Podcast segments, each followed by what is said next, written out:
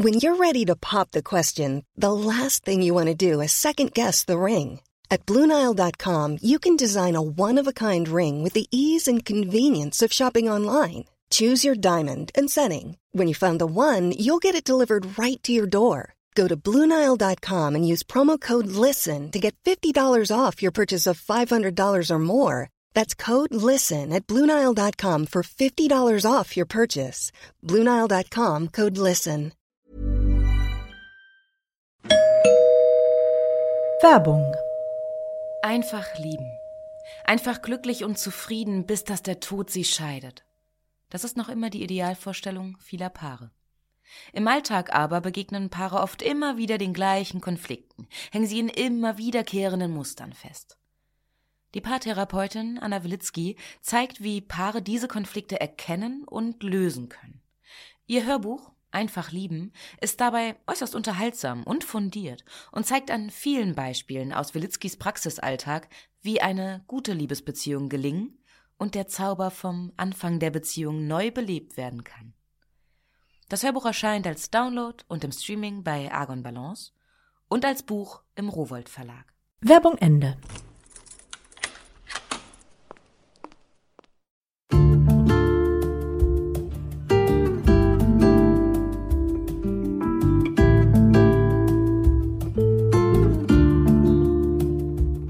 Herzlich willkommen zur neuen Folge von Einfach ganz Leben, dem Podcast für bewusstes Leben. Ich bin Jutta Rebrock, Moderatorin, Redakteurin, Sprecherin für alle möglichen spannenden Sachen von Hörfunknachrichten bis zu Hörbüchern.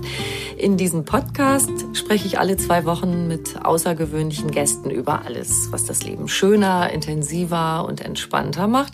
Auch über Sachen, die man vielleicht noch nie gemacht hat und einfach mal ausprobieren kann. Das passt ganz toll zu heute, finde ich. Heute ist bei mir Annette Kerkhoff. Sie ist Expertin für naturheilkundliche Selbsthilfe und Komplementärmedizin. Sie kennt sich bestens aus mit Hausmitteln aus aller Welt, mit überliefertem Heilwissen, das vor allem Frauen immer weitergegeben haben. Mhm. Sie hat geforscht über Pionierinnen in Medizin und Wissenschaft und sie weiß, wie wir uns bei allen möglichen Zipperlein erstmal selbst helfen können. Darüber sprechen wir heute. Viel Spaß beim Hören.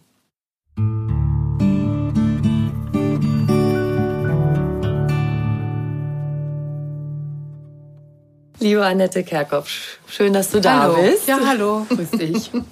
Als ich mich in deine Bücher vertieft habe, da sind ganz viele Kindheitserinnerungen raufgekommen. Hm? Dann dachte ich so an, ja genau, wenn ich krank war, ne? Dampfbad, Schmalzwickel auf der Brust, Schwitzkur, dick eingemummelt im Bettchen. Das hat so meine Mama für mich gemacht. Meine Töchter haben Zwiebelsäckchen aufs Ohr bekommen, wenn sie Ohrenschmerzen hatten. Mhm. Soll ja den Schmerzen ein bisschen lindern. Was hat da jetzt eigentlich am meisten geholfen? Die Zwiebel, der Schmalz oder die liebevolle Zuwendung? Das ist ja so ein, ein medizinische, eine medizinische Frage. In der Medizin will man immer ganz genau wissen, was es ist. Und ich habe mal vor Medizinern das so ganz in Medizinersprache dargestellt und habe gesagt, das ist ein multimodales Therapiekonzept. Genau sowas. Wenn die Mutter sagt, komm, jetzt leg dich erstmal hin und dann haben wir die Bettruhe. Wir haben vielleicht auch sogar die abgedunkelten Fenster, bisschen schlafen, bisschen Wärmflasche, ähm, Zuwendung, ein Tee mhm. und vielleicht noch eine Geschichte. Und da wird keiner sagen können, und vielleicht auch den Schmalzwickel noch, der ja für viele wirklich in, in schlimmster Erinnerung ist. ähm, das ist ganz lustig. Es gibt nämlich auch oft so Erinnerungen, dass man sagt, ich, ich weiß das genau, ich fand es damals nicht wirklich toll. Aber irgendwie hat das meine Kindheit so geprägt. Man kann heute wirklich sagen, auch wissenschaftlich, diese einzelnen Faktoren, die spielen alle eine Rolle. Und es ist auch wirklich dumm äh, und auch sehr engstirnig immer zu sagen, ist es jetzt genau die oder ist es wirklich die Zwiebel oder und und wenn du einen Kulturwissenschaftler fragst, der Doktorvater von meiner Doktorarbeit, der quasi auf Rituale geachtet hat. Der erzählte immer, sein Vater hätte jeden Abend eine halbe Zwiebel auf einem ganz bestimmten Holzbrettchen mit einem ganz bestimmten Messer verspeist. Und er war sich total sicher, dass es genau dieses Ritual ist. Wenn du jetzt einen Pflanzenheilkundler fragst, dann würde der natürlich sofort sagen, Also das ist nicht die, das ist nicht das Ritual, das Brettchen ist völlig egal und wo und wann und wie. Das ist der, sind die Vorstufen von diesen Senfölen, die äh, sich dann umwandeln durch die Reaktion mit Luft, mit dem Sauerstoff. Dadurch haben sie diese scharfen, beißenden Senföl, diese Dämpfe. Die steigen wiederum in die Nase oder und sind deswegen auch bei den Ohrenschmerzen ja oft so, weil die einfach quasi richtig ins Ohr ein bisschen reingehen. Mhm. Ähm, oder es sind bei der Zwiebel die ähm, gelben Farbstoffe, Flavonoide, die sind gut für die Gefäße. Also der, der würde den Schwerpunkt auf das setzen. Und ich finde noch eine ganz andere Frage viel wichtiger, nämlich zu sagen, das Gesamtpaket, das sollte nützen. Das heißt, die Frage ist eigentlich, ähm, was lässt man stattdessen? Oder macht man ein Hausmittel und geht vielleicht nicht zum Arzt, weil man irgendjemand kennt, der sagt, mach doch erstmal das und das und man kriegt überhaupt nicht mit, dass sich aus einer Blasenentzündung was Schlimmeres entwickelt. Und diesen Nutzen mit einem möglichen Risiko abzuwägen, das ist also ein, ein Hauptding meiner Arbeit. Denn der, der Schaden kann entstehen, wenn man vielleicht gar nicht mitkriegt, was los ist. Und das kann ein Laie halt nicht gut. Ja, aber wenn man sagt, ich habe einen tollen Arzt, also im besten Falle, eine tolle Ärztin, ich komme zu ihr und ich habe meine beginnende Erkältung oder ich habe vielleicht auch ein bisschen was mit der Blase und die sagt, jetzt machst du erstmal das und das und das. Und wir gucken mal, wir machen trotzdem hier mal einen, ähm, einen Laborbefund und schauen mal, ob das klappt. Und wenn nicht, dann müssen wir halt ein bisschen aufstocken und zusätzlich was anderes machen. Mhm. Weil es ist auch nicht so, dass Hausmittel oder naturheilkundliche Selbsthilfe sozusagen nur immer für Bagatellerkrankungen. Dass man immer sagt, auch das ist jetzt so für die ganzen kleinen Geschichten, ja. Sondern auch was Schwerwiegendes? Ja, da wird es quasi kombiniert. Also wenn man jetzt, sag ich mal, ähm, eine rheumatische Erkrankung, irgendwas mit den Gelenken, dann könnte man anfangen und sagt, ich mache jetzt einen Kohlwickel oder ich mache irgendwas anderes. Wenn man merkt, das reicht einfach nicht, dann würde man dann nicht sagen, jetzt lasse ich das alles komplett und mache nur noch Medikamente, sondern tendenziell würde man die Mischung machen. Und auch wenn man eine Blasenentzündung hat und irgendwann sagt, ich schaffe es einfach nicht alleine, irgendwie, es haut nicht hin, mein Körper, er packt das gerade nicht dann würde man ja nicht sagen, jetzt lasse ich den Tee und jetzt lasse ich die Wärmflasche und jetzt lasse ich die Wollunterhose und jetzt lasse ich nur das den Tee. Ja, es muss ja trotzdem durchspült werden. Mhm. Und auch bei ganz äh, schweren Erkrankungen, also auch wenn man ähm, sozusagen meinetwegen jetzt eine Krebserkrankung hätte, kann man immer zusätzlich zu den anderen Sachen etwas für sich tun. Ja, und da gibt es eben auch ganz viel neue Forschung dass man sagt, man verträgt meinetwegen eine Chemotherapie besser mit bestimmten Dingen. Mhm. Ist jetzt ein schweres Thema, aber es mhm. ist wirklich wichtig, dass man nicht denkt, naturheilkundliche Selbsthilfe wäre nur was, was man so alleine zu Hause macht, sondern auch bei, ähm, auch bei, auch bei ernsthaften Erkrankungen kann man begleitend damit lindern und den Verlauf verbessern. Mhm. Weil es halt auch immer gut tut, was selber zu tun. Kommt auch noch dazu. Ja, dieses ja, Gefühl dieses zu sagen, ich kann selber was zu meiner Heilung beitragen. Ich bin nicht nur ausgeliefert, ja. ich kann mir selber auch helfen. Mhm. Ja. Ja, und du hast, also eins deiner Bücher heißt die Küchenapotheke. Ja, Wir haben ja jetzt genau. einen tollen Küchenhelfer schon erwähnt, die mhm. Zwiebel. Und du bringst es tatsächlich fertig mit gerade mal zwölf Zutaten. Wirklich, ich habe das Gefühl, das sind hunderte Rezepte für alle möglichen Zipperlein. Also Was ich, sind das für alles Könner? Also ich hatte für die Küchenapotheke, ich habe mich natürlich schwer getan. Ich hatte erst 20, noch viele Gewürze und ach, Karotten fand ich noch so toll, weil es so eine tolle Suppe mit Karotten gibt, die sehr lange, wenn Karotten sehr lange gekocht werden, dann verändert sich die Struktur und dann sind sie richtig gut gegen Durchfall. Ja, das ist auch wirklich interessant. Hier habe ich, glaube ich, dann so durch die Hintertür noch reingebracht. Aber ich habe dann irgendwann gesagt, so jetzt konzentriere dich mal auf diese Lebensmittel und zwar auf Lebensmittel, die jeder zu Hause hat. Ich hatte nämlich vorher in Berlin ein Projekt gemacht über zwei Jahre mit Migrantinnen von den Neuköllner Stadtteilmüttern. Mhm. Das sind also ganz großartige Frauen, die also wirklich im Leben stehen und habe die immer gefragt, was macht ihr denn jetzt bei Husten, Schnupfen, Heiserkeit? Und wir haben über zwei Jahre Workshops gemacht. Und dann saß auch immer einer am Rechner, weil die natürlich gesagt haben, ja, wir haben da dieses Kraut, aber erstens, äh, ich weiß nicht, wie es auf Deutsch heißt. Und ich krieg's hier ja auch gar nicht. Ja. Und dann kam sie beim nächsten Termin wieder mit irgendwelchen Pasten und Essensgeschichten. Das war ein ganz tolles Projekt aber natürlich so ein bisschen frustrierend, weil es immer um irgendwelche Dinge ging, die wir nicht haben. Mhm. Um Shea-Butter und um Aronia-Beeren und um ähm, Arganöl und all solche Sachen. Und dann habe ich gesagt, nee, jetzt muss ich mal den Spieß umdrehen und ich nehme mir wirklich ähm, Lebensmittel, die in jeder Küche weltweit vorkommen, als da wären Salz oder Reis oder Knoblauch oder Öl oder die Zwiebel. Oder habe ich den Pfeffer, weiß ich gar nicht. Aber sowas in die Richtung. Zitrone? Ja, Zitrone habe ich noch. Ist auch ganz tolles. Kartoffeln sind auch wirklich wahnsinnig verbreitet. Und die auch noch einen anderen Vorteil haben, dass sie wirklich günstig sind. Mhm. Ja, es gibt einfach auch Heilmittel, wo man sagt, ganz großartig und ganz toll. Aber kann sich halt auch nicht jeder leisten.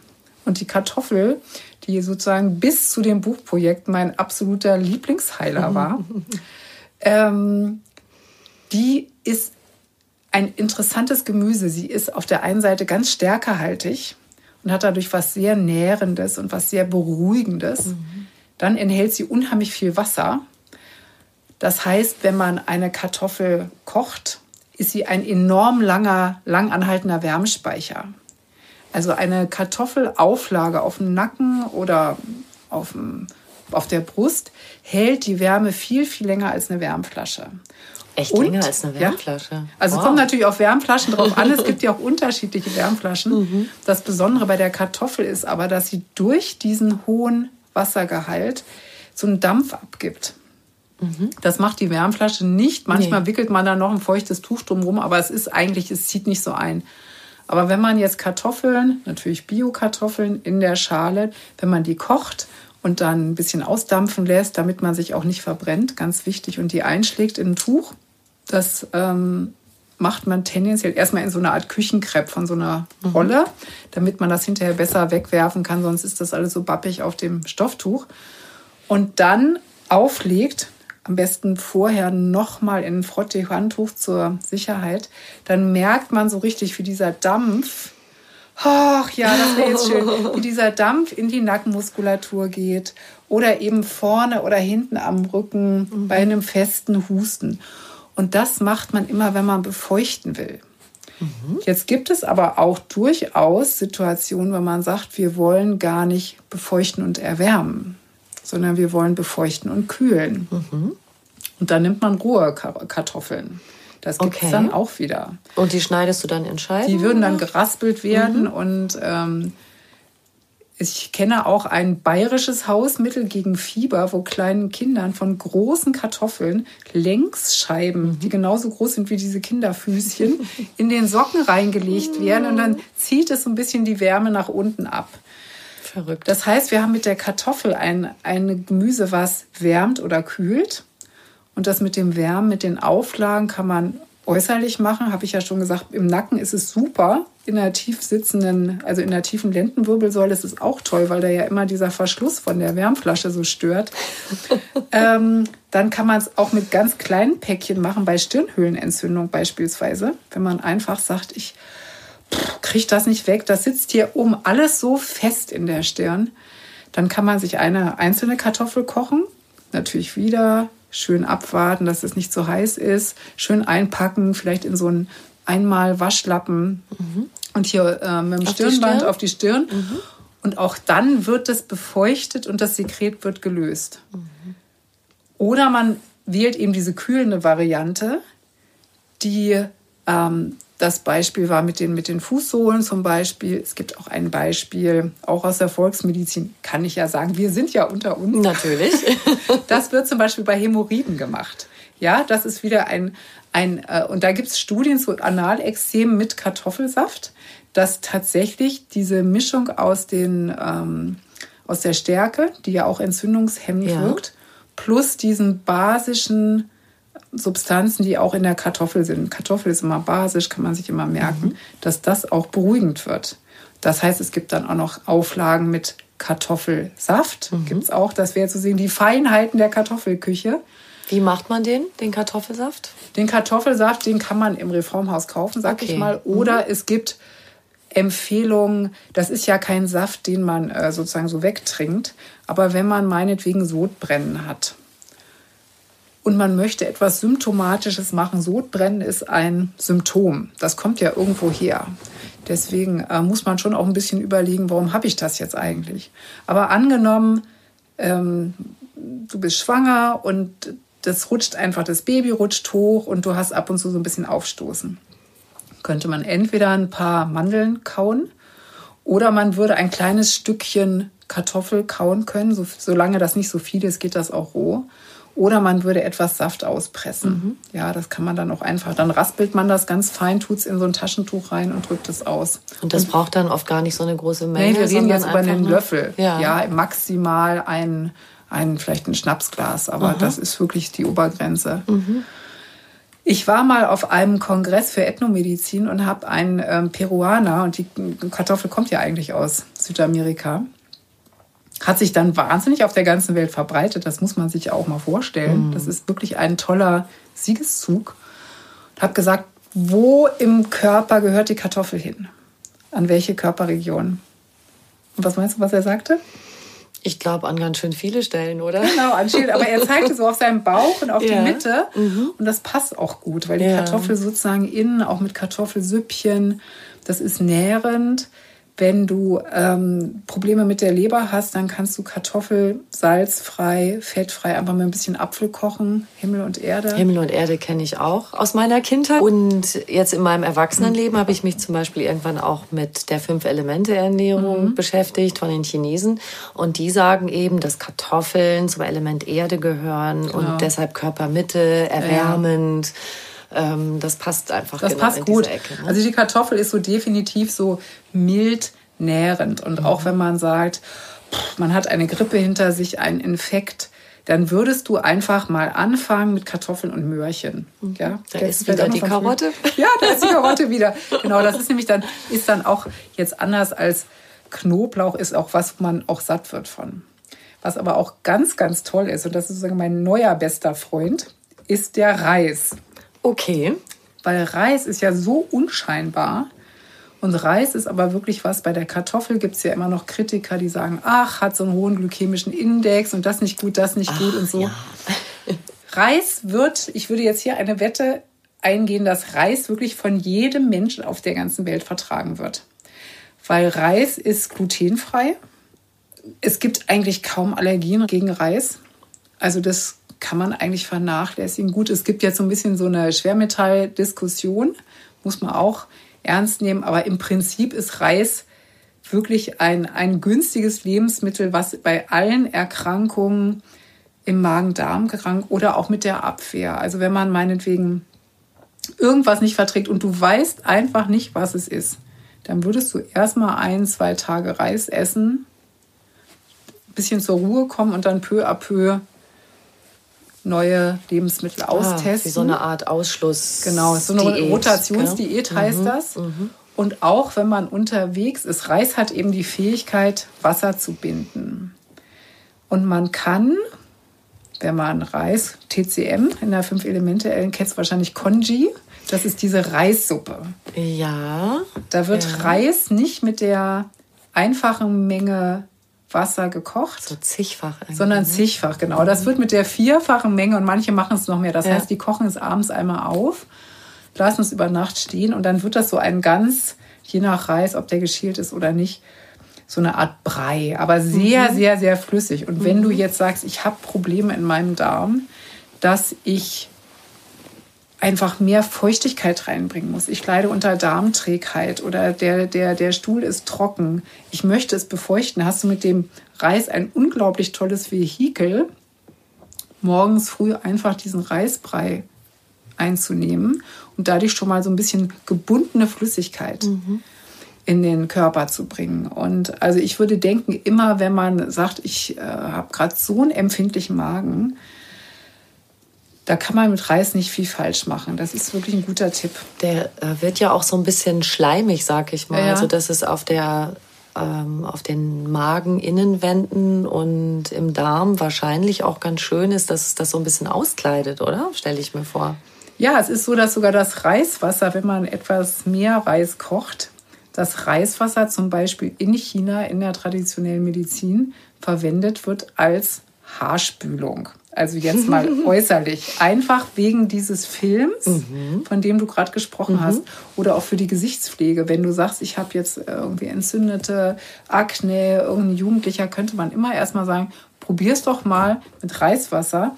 Einfach weil es so beruhigt und so besänftigt. Ja, es besänftigt Tolle der Reis. Idee. Und auf der anderen Seite gibt es eben schon auch Rezepte, wenn man jetzt einen Durchfall hat, dass man einfach Reis mit Salz kombiniert, damit äh, man auch das, das Wasser quasi nochmal bindet und auch diese Elektrolyte zuführt. Und das finde ich wirklich ganz toll, dass man einfach, je nachdem, mit wie viel Wasser du den Reis zubereitest, sagen kannst, ich führe jetzt Flüssigkeit zu, mhm. ich kleide jetzt aus, ich nähere ein bisschen, aber es ist wirklich so eine ganz, ganz, ganz sanfte, ähm, ein ganz sanftes Heilmittel. Jetzt haben wir ja schon eine ganz tolle Sammlung. Kartoffeln, mhm. Reis und Zwiebeln hatten wir bisher. Ja, genau. Und Kartoffeln und Reis können ganz schön viel, was wir jetzt schon besprochen ja. haben. Kartoffeln und Reis haben, haben so viel für den für innere und äußere Oberflächen, mhm. sag ich mal. Und ne? Salz hast du jetzt erwähnt. Du machst zum Beispiel auch, empfiehlst ein Salzfußbad. Und da ist ja auch wieder erstaunlich, man macht was an den Füßen und es hilft am Kopf und solche Geschichten. Erzähl das doch mal. Ja, das ist, das ist wirklich total interessant mit dem, mit dem Reis, wie wir gerade gesprochen haben, kann man schon das Wasser ein bisschen binden, je nachdem, wie lange man ihn quellen lässt. Und das kannst du noch viel, viel, viel mehr machen mit Salz. Das ist ja vielleicht was, was man so von früher erinnert, aus der Schule Osmose.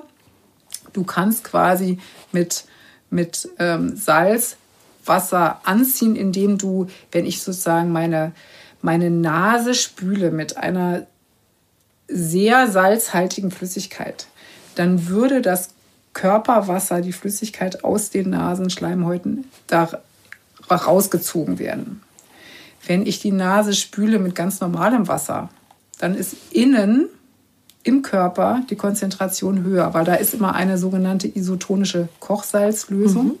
Wenn man das trifft, diese Konzentration des Körpers, dann wird durchspült und befeuchtet. Mhm. Und in dem Augenblick, wo man außen, außerhalb des Körpers, eine höhere Konzentration hat, wird das Blut dahin gezogen, weil der Körper immer versucht, Konzentrationsgefälle auszugleichen. Es mhm. hört sich jetzt ein bisschen kompliziert an, aber konkret ist es so, wenn ich ein Fußbad mache mit einer ordentlichen Hand Salz drin, dann würde das Blut, dann werden unten die Gefäße erweitert, um, damit es hier zu einem Ausgleich kommt das Blut wird sozusagen aus dem Kopf abgezogen. Und deswegen macht man dieses Fußbad entweder bei kalten Füßen oder witzigerweise auch bei Nasennebenhöhlenentzündung. Ach ja. Ja, weil es diese merkwürdige Wechselwirkung gibt, mhm. wo kein Mensch, das ist empirisch. Also man kann jetzt nicht sagen, da gibt es den Nerv von der Fußspitze zur Nase, aber irgendwie gibt es da was. Oder man macht auch ein Fußbad, wenn man so einen dicken Kopf hat, wenn man so das Gefühl hat, pff, das puckert so und man hat einfach zu viel Blutandrang im Kopf. Mhm. Dann würde man das auch machen. Wenn man jetzt einfach befeuchten möchte und reinigen, die Nase selber oder die Augen, wobei man mit den Augen natürlich immer noch tausend Vorsichtsmaßnahmen, abgekochtes Wasser, Augenbadewanne und solche Geschichten aber bei trockenen Augen ist es auch nicht verkehrt, ja. Dass man mit Salz arbeitet. Dass man genau mhm. mit dieser Salzlösung, mhm. dieser isotonischen Kochsalzlösung einfach die Augen befeuchtet. Und übrigens ist die Trennflüssigkeit, hat genau die Konzentration, mhm. die auch im Körperinneren ist. Also wenn man jetzt so keine Waage dabei hat und sagt, ach, pff, ich bin jetzt in einem Hotel und ich merke es, ich habe so trockene Augen und es brennt, ich muss hier was tun und ich habe mein kleines Salzpäckchen, dann kann man versuchen, eine Konzentration hinzukriegen, die in etwa wie, wie Tränenflüssigkeit so von der Konzentration her ist. Und das mit dem Salz ist immer die allereinfachste Desinfektionsmethode Möglichkeit, also auch Gurgeln mit Salzwasser oder eben Spülen mit Salzwasser. Und wenn man dann anfängt, sozusagen aggressiver zu werden. Wie meinst du? Aggressiver, indem man eine höhere Salzkonzentration mhm. mhm. verwendet. Also sagt, ich mache jetzt so ein richtig intensives Salzfußbad. Oder es gibt auch ein Salzpeeling, wo man auf der Haut grobes Salz nimmt, mit ein bisschen Öl vermengt und sich damit abreibt. Und danach bist du einfach krebsrot. Weil es wirklich, dass du die, es bringt ah, so die Säfte mh. in Wallung. Mhm, mh. Und deswegen muss man da auch immer ein bisschen aufpassen mit dem Kreislauf. Mhm. Also in der Naturheilkunde, das kann ich noch eben sagen, guckt man immer nach einer Reizstärke, so heißt das. Du hast, du hast ähm, einen Organismus und der hat eine bestimmte Möglichkeit zu reagieren und sich selber zu regulieren. Also beispielsweise, du willst dich ein bisschen abhärten dann würde man als Anfänger, dem sowieso ständig kalt ist, nie mit eiskalter Ganzkörperwickel anfangen, sondern du würdest erstmal vorsichtig anfangen.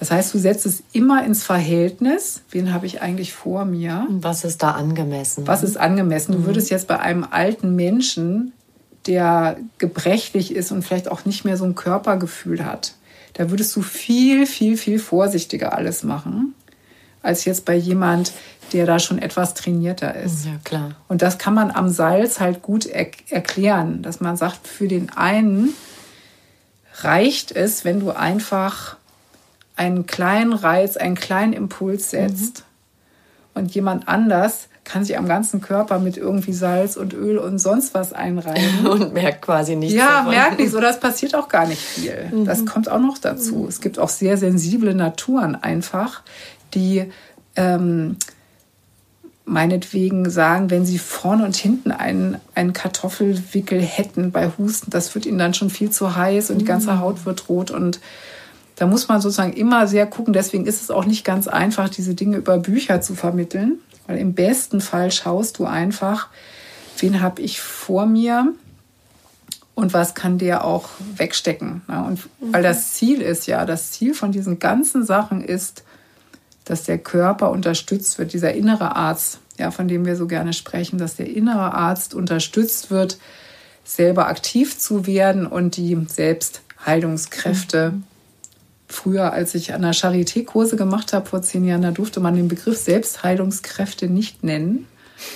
Inzwischen bin ich bei Tobias Esch an der Uni Ambulanz Wittenherdecke und der sagt, da geht es toujours darum. Selbsthilfe ist ein biologisches Prinzip. Ja. Das sind einfach die zehn Jahre, mhm. wo man inzwischen weiß, Gedankenmuster spielen eine große Rolle. Da, wo man früher immer gesagt hat, das ist doch nur der Placebo-Effekt. Klar, wenn ich glaube, dass die Zwiebel mir hilft und wenn mir meine äh, Mutter sagt, du, das hat ja die Omi immer schon gemacht. Natürlich hat das einen eigenen Heilungsfaktor. Gottlob. Ja, also da muss ich auch sagen, das ist ja oft ähm, genau dieses Argument, ach, das ist nur Placebo.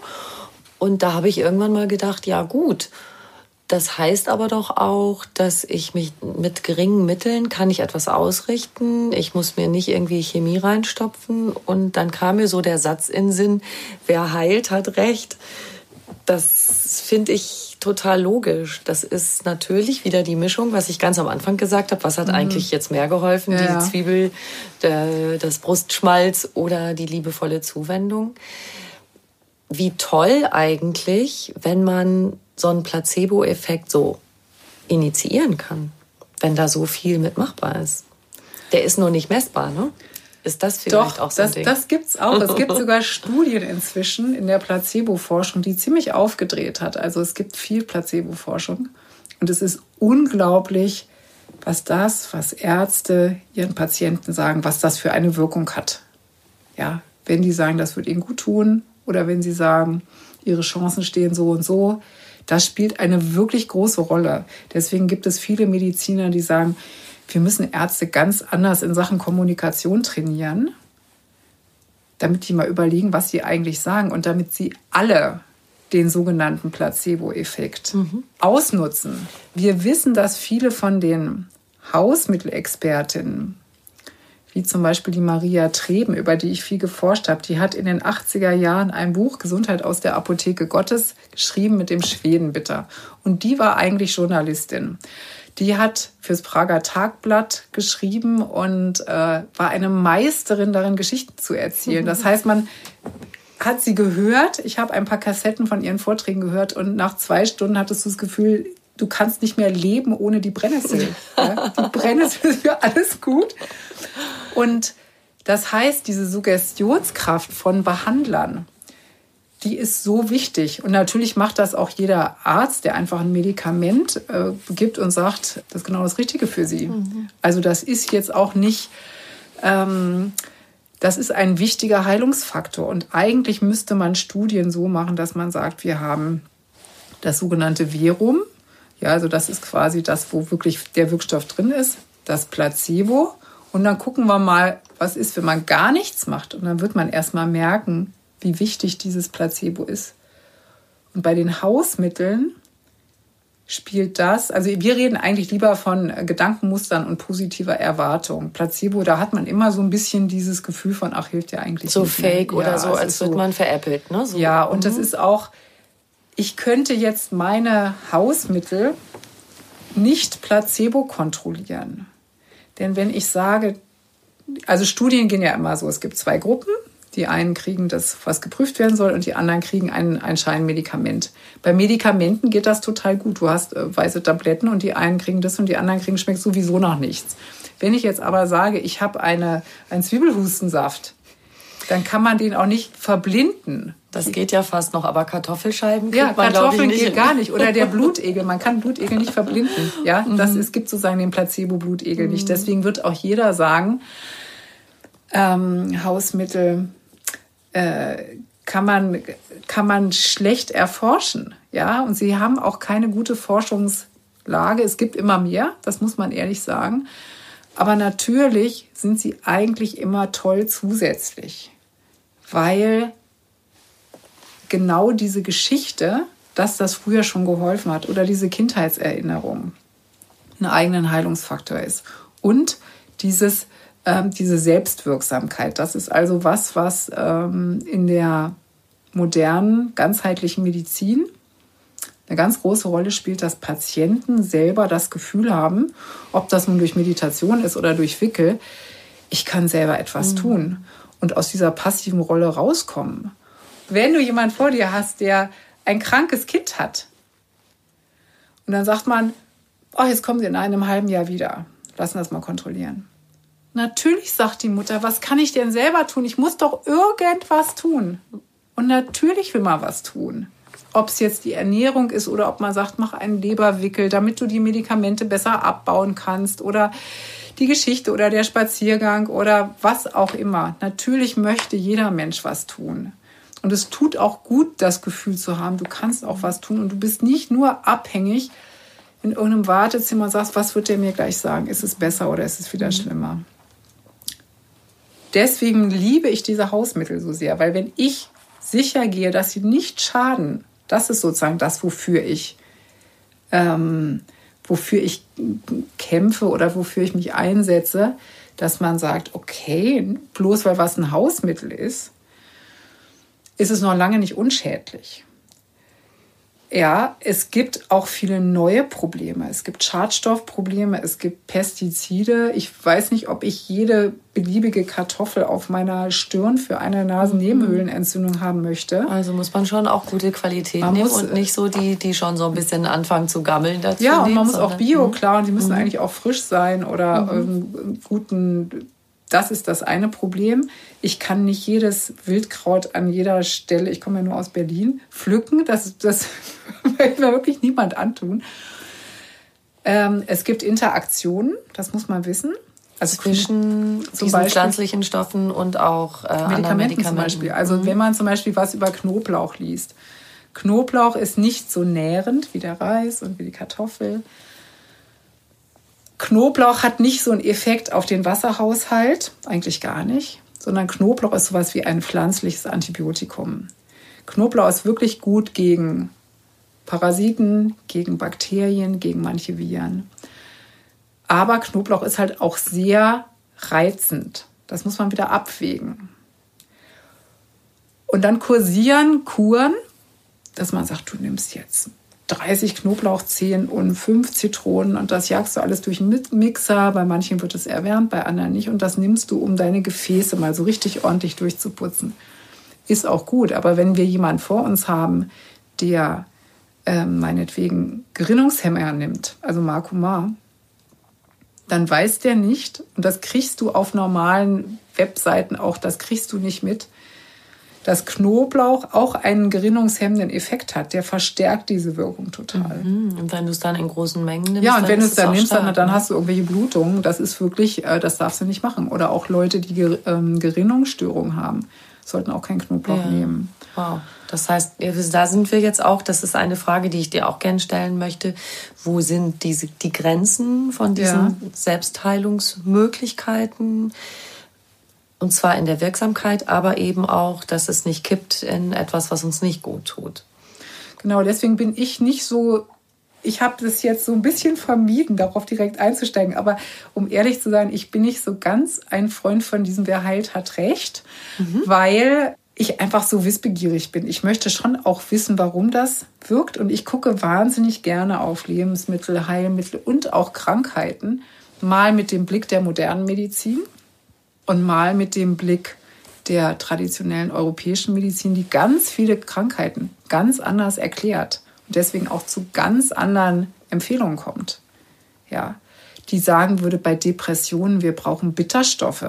Wir müssen diese Lebenskraft wieder wecken. Wir brauchen Löwenzahn, wir brauchen Engelwurz, wir brauchen Chicorée, wir brauchen Radicchio, wir brauchen ähm, Begeisterung. Ganz anderer Ansatz weil man das eben auch anders erklärt hat. Und wenn wir dann auch noch sozusagen ein bisschen Studien machen, dann wissen wir schon, aha, warum hilft was jetzt? Denn es gibt schon auch viele überlieferte Rezepte, die, die würde man einfach überhaupt nicht mehr machen. Und warum helfen die Bitterstoffe zum Beispiel da bei Depressionen? Das ist so, dass man früher das Bild hatte, heute sagen wir, okay, der, der Depressionen hat, der geht zum Psychiater. So, und dann guckt er auf Stoffwechsel und sagt, ah, Serotonin ist zu niedrig, wir müssen im Gehirnstoffwechsel was machen bei den Neurotransmittern. Es wird sozusagen nur ein Körperteil angeguckt.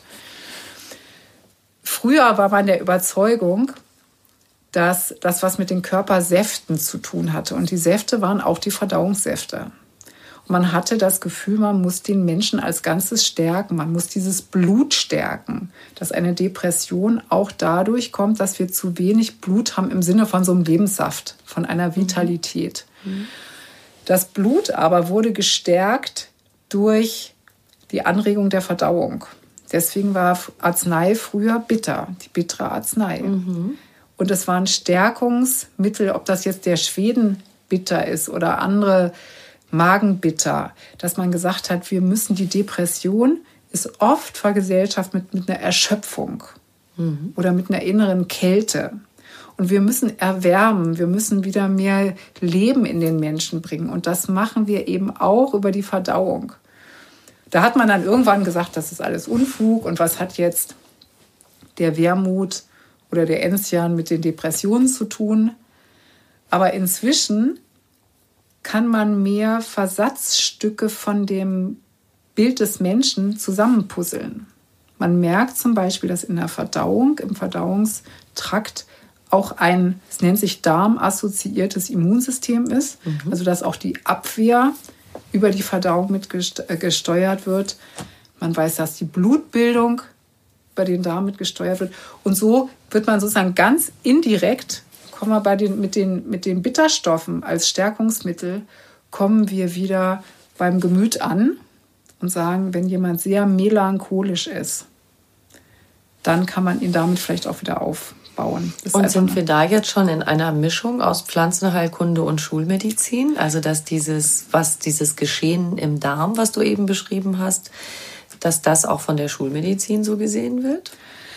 Es kommt wahrscheinlich sehr darauf an, mit wem man sich unterhalten würde. Ne? Also es gibt ganz großartige naturheilkundliche Ärzte oder auch Ärzte, die so diesen doppelten Blick auf die Krankheit haben, einmal schulmedizinisch und einmal TCM. Da ist das ja auch nicht viel anders. Der Mensch wird ja auch anders gesehen. Und die sagen, es kommt jemand zu mir, der hat Hautbeschwerden oder in der TCM, der hat Augenbeschwerden. Das hat was mit der Leber zu tun. Wir müssen auch die Leber angucken. Und ähm, bei der Uni-Ambulanz, wo ich jetzt eben arbeite in der Patientenaufklärung, da sind auch Ärzte, die sagen, wir müssen wirklich den ganzen Menschen angucken. Ob man das jetzt chinesisch, indisch, naturheilkundlich macht, aber sie gucken mal den ganzen Menschen an und die Patienten sind selig und sagen, endlich mal einer, der sagt, du hast Rückenschmerzen, du hast Schlafstörungen und dann hast du vielleicht noch irgendwie ein Aufstoßen. Wie könnte das alles zusammenhängen? Und da hilft eben oft dieser alte Blick der traditionellen Systeme sehr gut ob man das jetzt europäisch macht mit den, mit den Temperamenten, sagt melancholisch oder cholerisch, was kann man da tun oder außereuropäisch. Und so guckt man dann auch auf die Pflanzen. Also wir sagen beispielsweise in der traditionellen Pflanzenheilkunde, alles Rote stärkt das Blut. Das hat man einfach so, man hat einfach gesagt, das hat dort die gleiche Farbe. Also rote Beete, oder auch so dunkelrot, Schwarzjohannisbeere, Brombeeren, ähm, was gibt es da noch? Blaubeeren, Holunderbeeren. Holunder. Ja, mhm. Holunder, ganz wichtig. Man hatte einfach das Gefühl, Rotwein, blaue Trauben, das ist was, was sozusagen Farbe in den Menschen bringt. Ist das so? Es ist so, dass die dunkelroten Farbstoffe tatsächlich Anthocyane heißen, die, die haben eine sehr antioxidative Wirkung es ist nicht so, dass sie so eins zu eins das Blut bilden, aber sie vitalisieren. Und deswegen kann man schon sagen, da ist auch viel dran. Ich finde es toll, wenn, wenn Ärzte oder Behandler mit diesem doppelten Blick gucken. Einmal moderne Medizin plus dieses alte, weil es das eben ein bisschen zusammensetzt. Und so kann man ähm, auch auf die Heiler in der Küche gucken, dass man eben sagt, von welcher Pflanzenfamilie kommen die? Ah, die Kartoffel kommt von den Nachtschattengewächsen. Das ist immer so eine ganz interessante Sache, zu welcher Pflanzenfamilie gehört was eigentlich. Ähm, oder auf meinetwegen alles, was wir von den, von den Rosengewächsen, das ist jetzt einfach ein schönes Beispiel, Aprikose und Rose selber und Hagebutte ist mhm. alles eine sehr liebliche, schöne Pflanze, dass man mhm. einfach auch drauf guckt, wann tut uns das gut. Und dann versteht man, warum in den alten Frauenrezepten manchmal Rosenblätter mit in den Tee kamen. Ja. Ja. Weil es so was Wunderschönes weil ist. Es, weil es gut riecht und weil es eben auch Phasen gibt, zum Beispiel am Ende des Lebens, wo es nicht mehr darum geht, irgendetwas zu tun, irgendetwas zu verändern, sondern da geht es darum, einfach mitzugehen. Und da sind wir eigentlich bei dem Frauenthema. Mhm. Und dieses Frauenwissen, das jetzt da wir darauf kommen, ja. das bringt mich jetzt natürlich noch auf einen anderen Zweig deiner Arbeit, den ich total faszinierend finde. Ich habe nämlich äh, ganz gebannt die Porträts gelesen in deinem Buch über die heilenden Frauen. Und das war jetzt nicht Hausmittelchen, sondern mhm, das, das, waren war... Frauen, die wollten mhm. ganz, die hatten den eisernen Willen, Ärztinnen zu werden, Wissenschaftlerinnen zu werden und äh, dass Frauen zu anderen Zeiten Medizin gar nicht die studieren hatten, durften. Die hatten es echt unglaublich schwer, ja. Und äh, bei mir fing das so an, ich bin seit, glaube, fast 30 Jahren in diesem Bereich journalistisch tätig. Am Anfang oder auch bis heute für eine Stiftung, die eine Förderverein hatte und der hatte so Mitgliederblättchen. Da habe ich also alle möglichen Artikel geschrieben und fing irgendwann an mit bedeutende Persönlichkeiten in der Medizingeschichte. Und dann handelte ich erstmal Hippokrates und Paracelsus und wie sie alle heißen, ne? Sauerbruch und, und, und. Dann kamen die Alternativmediziner, Kneip und, und so weiter, Hahnemann. Und dann dachte ich, oh mein, wo, wo sind jetzt die Frauen? Gesundheit ist so ein weibliches Thema. Gut, dann kam Hildegard von Bingen, die kommt dann ja immer. Wollte ich sagen. Die, die glücklicherweise, die glücklicherweise ähm, lesen und schreiben konnte. Und dann habe ich mich da eben auf die Suche gemacht, habe dann der Elisabeth Sandmann das vorgeschlagen mit den, mit den heilenden Frauen und bin wirklich tief beeindruckt, mit welcher Energie Frauen die Medizin sich erobert haben. Mhm. Das würde auch nie ein Mensch erfahren, weil es, die, die kommen in normalen medizinhistorischen Büchern überhaupt nicht vor. Ja, auch die Nobelpreisträgerinnen gar nicht. Das ist schon wirklich schrecklich. Ähm, ich habe dann so weitergemacht, dass mich das echt gepackt hat und ich dann eben meine Doktorarbeit über Kräuterfrauen geschrieben habe, beziehungsweise Laienheilerin, also Frauen, die keine medizinische Ausbildung hatten, in Zeiten, wo man aber als Frau schon studieren konnte und habe mir deren Bücher angeguckt, wenn sie denn was geschrieben hatten. Und das ist jetzt der Bogen, nämlich zu dieser Selbsthilfe. Weil in der Zeit, also spätes 19. Jahrhundert, frühes 20. Jahrhundert, haben die Frauen einfach zu Hause gelebt, den Hof gehabt, es gab noch keine Autos und die waren wirklich absolute Expertinnen darin, mit dem, was sie zu Hause hatten, irgendetwas anzufangen. Das heißt, wenn wir Gesundheitsratgeber vergleichen, meinetwegen von Sebastian Kneip. Der hatte ja nun in Wörreshofen eine riesige An Anstalt, so eine Kureinrichtung mit speziellen Schläuchen und speziellen Räumen und Bademeistern. Die entsprechenden Frauen haben tendenziell gesagt, das finde ich toll, aber ich komme da nicht hin, ich komme ja auch nicht weg. Wie mache ich das zu Hause? Wie mache ich jetzt zu Hause mit einem, mit einem, mit einer Decke oder einer Wanne oder einem kleinen Sitzbad sozusagen im Rahmen meiner Möglichkeiten mit den, mit den Kindern und mit der ganzen Arbeit. Wie mache ich was, was ich auch wirklich umsetzen kann? Und dann ist es vielleicht nicht der perfekte Schlauch, sondern eben eine Badebütte, sodass diese ähm, Gesundheitsratgeber von den Frauen unglaublich praxisnah sind in viel, viel größerem Maße als von den männlichen Kollegen diese Selbsthilfe ansprechen. Total pragmatisch sind, so nach dem Motto, wenn das nicht klappt, dann machst du halt was anderes oder wir gucken mal, wie es geht oder was du zu Hause hast.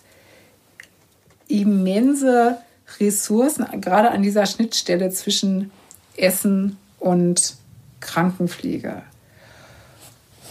Und das ist jetzt auch wirklich interessant, denn die Gesundheitsförderung, ein neues Fachwort, ist ein bisschen was anderes als Prävention. Bei Prävention sagt man immer, ich beuge der und der Krankheit vor. Aber Gesundheitsförderung ist, wenn eine Frau sagt, ich gebe meinem Kind den ganzen Winter durch schwarze Johannisbeeren mit Honig püriert.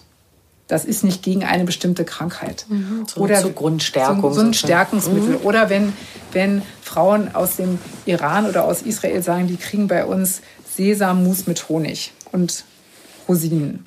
Das ist eine andere Idee, an Gesundheit ranzugehen. Und die ist sehr frauentypisch, habe ich beobachtet. Dass also Frauen viele Rezepte haben, die vielleicht nicht bei so total schweren Erkrankungen sind, aber um die Gesundheit zu stärken und um Kinder, die oder Familienmitglieder, die so ein bisschen kränkelnd waren, um die einfach fit zu machen. Mhm. Und das ist was, was heute wirklich fehlt. Ich würde äh, noch mal gern anknüpfen auch an diesen Punkt. Das ist ja jetzt auch so ein bisschen die Frauenecke. Ja, die Frauenecke. Die Frauenecke, ne? Ja. Ähm, die diese alten Hausmittel und von Generation zu Generation weitergegeben. Ach jetzt ja, mit den mal, Männern. Hm? Jetzt noch mal die die Frauen, die tatsächlich versucht haben, in ich sag mal in Anführungszeichen Männerdomäne vorzudringen und auch dann doch Medizin zu studieren und auch wissenschaftliche Experimente zu machen. Da denke ich auch mal, dass die Quellenlage wahrscheinlich total schwierig war. Also du hast gerade jetzt gesagt, dieses alte Heilwissen, Hausmittel und so weiter, das ist immer weitergereicht worden. Aber Aufzeichnungen eben auch über, über Frauen, die neben den berühmten Ärzten sich entwickelt haben und so gering an der Zahl waren. Wie hast du, wie hast du da was drüber rausgefunden über diese Frauen, die du da auch in deinem Buch beschreibst? Also man muss sagen, dass es ähm, schon einiges gibt, gerade über Ärztinnen. Das liegt immer an engagierten Wissenschaftlerinnen, Historikerinnen beispielsweise. Die haben gesagt, ich mache eine Ausstellung über Ärzte in der Kaiser, im Deutschen Kaiserreich. Und dann gibt es da wirklich viel. Ähm, oder ich habe ein sehr schönes Buch schon vorgefunden über Nobelpreisträgerinnen. Mhm. Es dringt bloß oft nicht sozusagen in den eigentlichen Lehrbetrieb rein. Und ich würde wahnsinnig gerne, und das kann ich vielleicht jetzt auch in Witten irgendwann mal machen, einfach mal vor die Medizinstudenten gehen und sagen, wisst ihr eigentlich, was für tolle Frauen es in eurer Disziplin gibt? Das wäre doch eine tolle Vorlesung. Ja, das wäre eine tolle Vorlesung, weil die auch wirklich als Role Model so unglaublich eindrucksvoll sind. Also dann haben die gemerkt, dann hatten sie endlich studiert, dann hat aber keiner sie angestellt. Dann haben die irgendwelche Krankenhäuser gegründet, dann haben sie eigene Ausbildungsstätten gegründet. Also da braucht man bloß so zwei, drei Biografien zu lesen, die ähm, so beeindruckend sind. Was können wir von diesen Frauen heute lernen? Dass wir uns einfach nicht entmutigen lassen, ja, dass wir nicht ähm, und dass wir uns vor allen Dingen auch vernetzen müssen als Frauen. Man muss sich einfach, Frauen müssen sich gegenseitig oder wollen sich gegenseitig helfen, aber oft sind die dann so beschäftigt und haben auch nicht diese Netzwerkstrukturen ähm, aber Frauen können total gut zusammenarbeiten, das muss man einfach sagen. Frauen haben, ähm, das habe ich noch mal in einem anderen Buch ewig genau recherchiert, dass Frauen sogar schon in der Steinzeit gemeinsam gejagt haben. Man denkt immer, die saßen nur ums Feuer, stimmt gar nicht, weil Frauen von ihrer Biologie her immer Lebensphasen hatten, wo sie auf Hilfe von anderen angewiesen sind. Ob das mit einem kleinen Baby ist oder in der Schwangerschaft. Das heißt, die haben auch Zeiten in ihrem Leben, wo sie einfach andere Menschen brauchen oder wo es leichter ist mit anderen Menschen und wo sich so eine wechselseitige, ich kümmere mich um dich und du kümmerst dich um mich und es gibt ja auch sowas wie Wochenbettsuppen, wo immer im Wochenbett die Hühnersuppe angebracht wurde oder das, das süße Gebäck und dann konnte man ein bisschen Baby gucken und hat auch noch eine Suppe mitgebracht. Mhm. Und das haben Frauen drauf ja, dass sie einfach wissen, es geht gemeinsam gut. Liebe Annette, bei allem, was du erzählst, das klingt, als hast du ein wirklich sehr erfülltes Leben. Ja, ich definitiv. und ich habe am Schluss ja immer eine Frage, die ich dir auch jetzt stellen möchte. Was ist für dich persönlich Glück? Was für mich persönlich Glück ist. Äh, ich bin wirklich sehr glücklich, wenn ich Musik mache. Das habe ich ja, das haben wir jetzt das kaum wir angesprochen. Gar nicht angesprochen, genau. Aber ich habe nach einer sehr langen Pause wieder meine Querflöte rausgepackt und wieder angefangen auch ähm, zu singen und eben auch mit anderen Leuten Musik zu machen. Und das ist was, wo ich jeden nur ermutigen kann, ähm, etwas Kreatives zu finden, mhm. wie man sich ausdrücken kann, wo es nicht um richtig oder falsch geht, sondern sozusagen sich einfach mal treiben zu lassen und auch den Mut zu haben, ähm, einfach nur nach den Gefühlen sich so ein bisschen treiben zu lassen und gehen zu lassen. Hm. Wunderbar. Sich einfach treiben lassen. Mhm. Schönes Motto zum Ausklang. Vielen lieben Dank. Ja, sehr gerne, sehr gerne.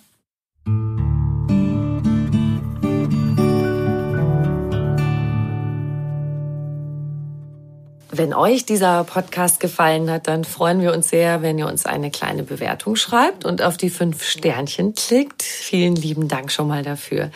Und noch viel mehr Tipps und Anregungen für einen bewussten Lebensstil und alles rund um die Themen Achtsamkeit, gesunde Ernährung, Fitness, Work-Life-Balance findet ihr auf einfachganzleben.de. Weitere Podcasts gibt es auf podcast.argon-verlag.de. Diesen Podcast könnt ihr überall hören, wo es Podcasts gibt und dort auch kostenlos abonnieren. Alle zwei Wochen gibt es eine neue Folge und ich freue mich sehr, wenn ihr wieder reinhört. Bis bald.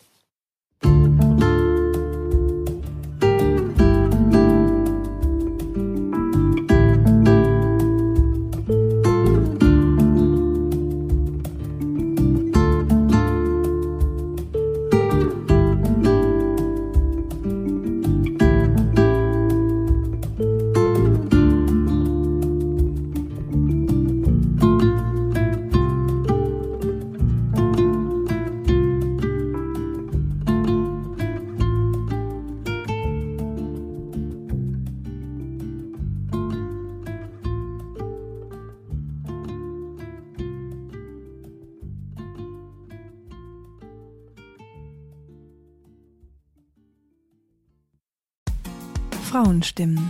Klagen, lachen, klüger werden. Ich bin Ildiko von Kürti, ich bin Buchautorin und Journalistin Und in meinem Podcast spreche ich alle zwei Wochen mit lebensklugen und mutigen Frauen über das Loslassen und das Aufbrechen, das Verlieren, das Suchen und das Finden.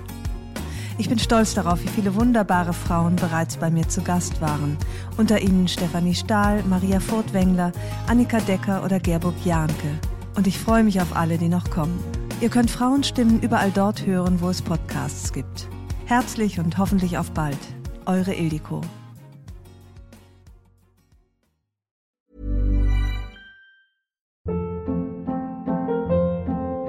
Hold up. What was that? Boring. No flavor. That was as bad as those leftovers you ate all week. Kiki Palmer here, and it's time to say hello to something fresh and guilt-free. Hello Fresh. Jazz up dinner with pecan-crusted chicken or garlic butter shrimp scampi. Now that's music to my mouth. Hello Fresh. Let's get this dinner party started. Discover all the delicious possibilities at hellofresh.com.